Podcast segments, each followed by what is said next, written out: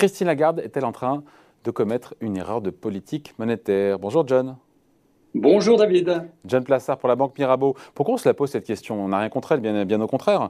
Mais sauf que cette semaine, on a quand même, on l'a évoqué ici, et vous aussi, euh, Jérôme Powell devant le Congrès, qui dit voilà, euh, l'inflation, ben, il ne faut plus la qualifier comme étant quelque chose de temporaire. Pourtant, on sait que la patronne de la BCE persiste et signe et insiste sur ce caractère transitoire. Il y a un décalage qui est quand même assez terrifiant entre les deux banquiers centraux, des discours qui n'ont quand même rien à voir, il faut le dire. Hein. Tout à fait. C'est, vous, l'avez dit, il y a un décalage fondamental entre les discours de Jérôme Powell, le, fait d'enlever ce mot transitoire lorsqu'on la colle à l'inflation. Et de se déjuger, côté, parce qu'il s'est déjugé au final. Hein.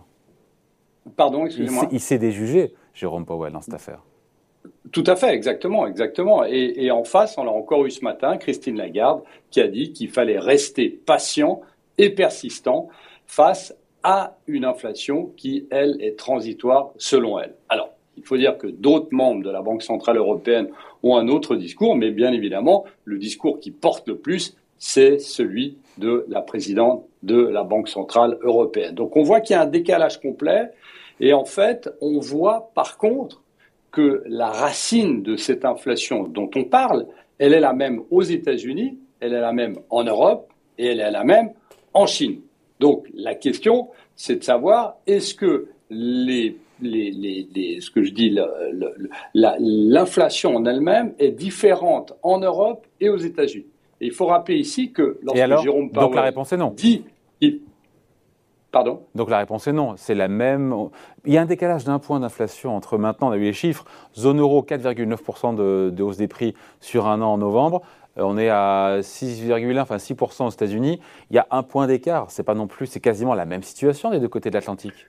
Tout à fait. Alors, euh, il, y a, deux choses. Alors, euh, d'abord, il faut voir comment est calculée l'inflation. Je crois que c'est très important. Hein. D'abord, aux États-Unis, c'est l'IPC, c'est les indices des prix à la consommation, alors qu'en Europe, c'est les indices des prix à la consommation harmonisés. Qu'est-ce que ça veut dire?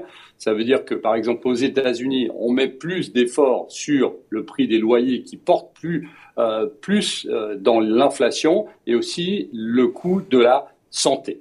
Euh, après, qu'est-ce qu'il faut regarder? Vous avez dit il y a un décalage, même s'il y a un point, d'accord, on est quasiment à 1%, un peu plus d'un pour cent de décalage. Il faut voir que d'abord on part d'une base un peu plus faible. On sait que les Allemands détestent l'inflation.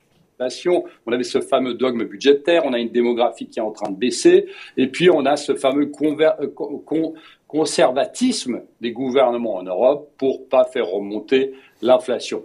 Mais, et je répète ce que je disais avant, on a aux États-Unis un discours qui a radicalement changé parce qu'on a le goulot d'étranglement, on a une hausse des matières premières, on a une hausse des services, une hausse de, l'alimentation et une hausse des prix de l'immobilier. Et c'est la même chose qui arrive en Europe. Donc aujourd'hui, le discours, vous savez, avant ce qu'on disait, David, on disait qu'il y avait un train de retard entre l'Europe et les États-Unis, mais en termes de croissance et pas en termes d'inflation.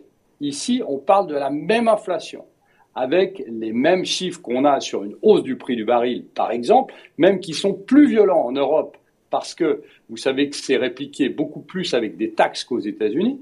Et ici, euh, on est dans une situation où effectivement, Aujourd'hui, dire que l'inflation est transitoire et qu'elle ne durera pas, en tout cas ces prochains mois, est une erreur qu'il ne faut surtout pas commettre. Et il y a une chose, David, qu'il faut juste rappeler, parce qu'on l'oublie souvent, c'est que en mars de cette année, on demande à Jérôme Powell, on lui dit qu'est-ce que ça veut dire transitoire dans votre discours? C'est encore lorsqu'il avait le terme transitoire.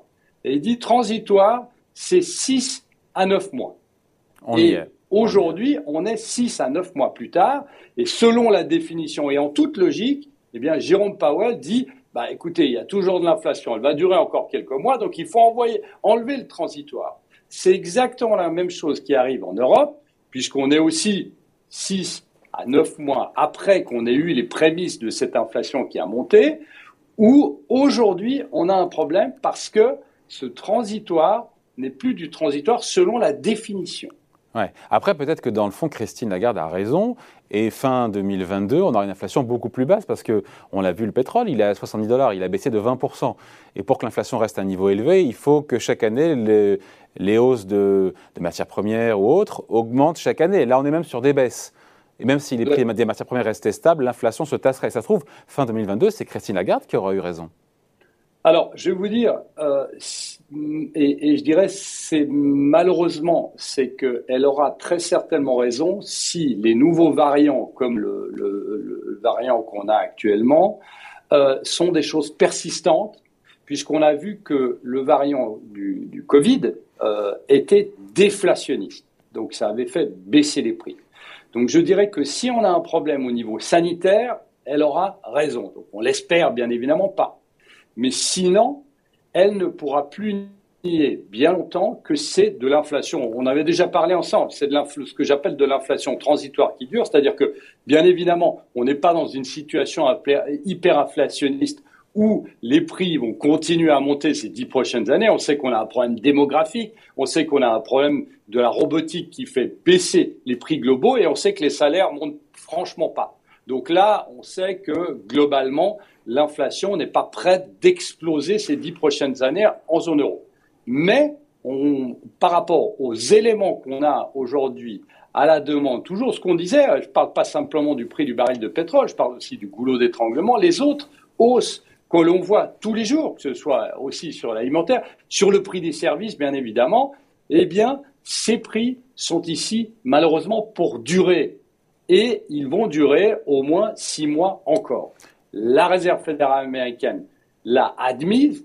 Maintenant, à la euh, présidente de la Banque centrale mm. européenne de l'admettre aussi. Et comme je disais en préambule, vous avez plusieurs membres de la Banque centrale européenne qui le disent déjà.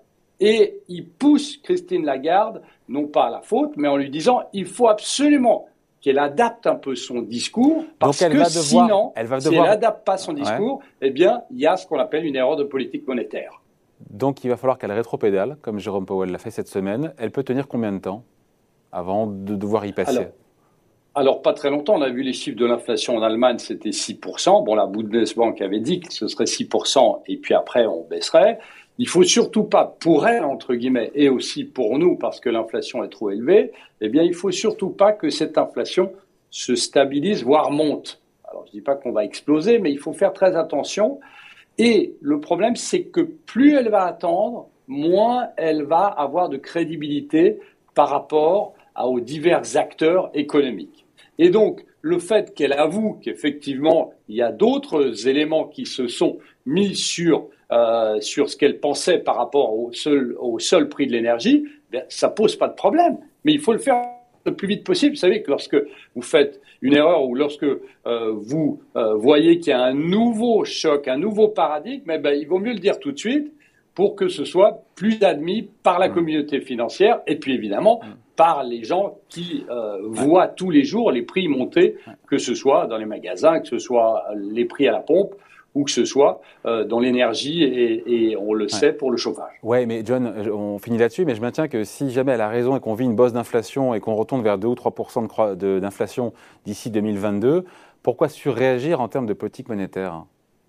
Bah, écoutez, si elle a raison et que c'est effectivement transitoire et que ça va plus durer de nombreux mois, eh bien, on va dire que c'est Jérôme Powell qui a fait une erreur de politique monétaire. Alors, je suis pas en train de, de, de dire que l'un a raison et l'autre a tort. Je suis juste en train de dire que vous avez une personne d'un côté de l'Atlantique qui dit totalement le contraire, alors que les éléments de base qui constituent l'inflation aujourd'hui sont les mêmes. Et de l'autre côté, il y a une autre personne, euh, très compétente d'ailleurs, qui dit qu'il faut rester patient, patient pardon, et persistant. Donc si elle a raison, et, tant mieux pour elle, eh bien, on verra une erreur de politique monétaire de l'autre côté de l'Atlantique. Et je vous rappelle quand même que euh, le président de la Réserve fédérale américaine a dit qu'il fallait très certainement accélérer le tapering, c'est-à-dire les réductions des rachats d'actifs en début d'année prochaine, et très certainement monter les taux l'année prochaine. On n'y est pas du tout en, Europe, et je ne dis pas que Christine Lagarde doit monter les taux. Je dis juste qu'il faut adapter absolument son discours, parce que sinon, lorsqu'il faudra courir après une potentielle erreur, eh bien c'est là où on peut avoir un problème et c'est ce qu'on appelle en anglais être behind the curve, c'est-à-dire derrière la courbe qui euh, fait que toutes les actions menées par la Banque Centrale Européenne seraient moins efficaces que s'il y avait eu une anticipation de ce qui se passait.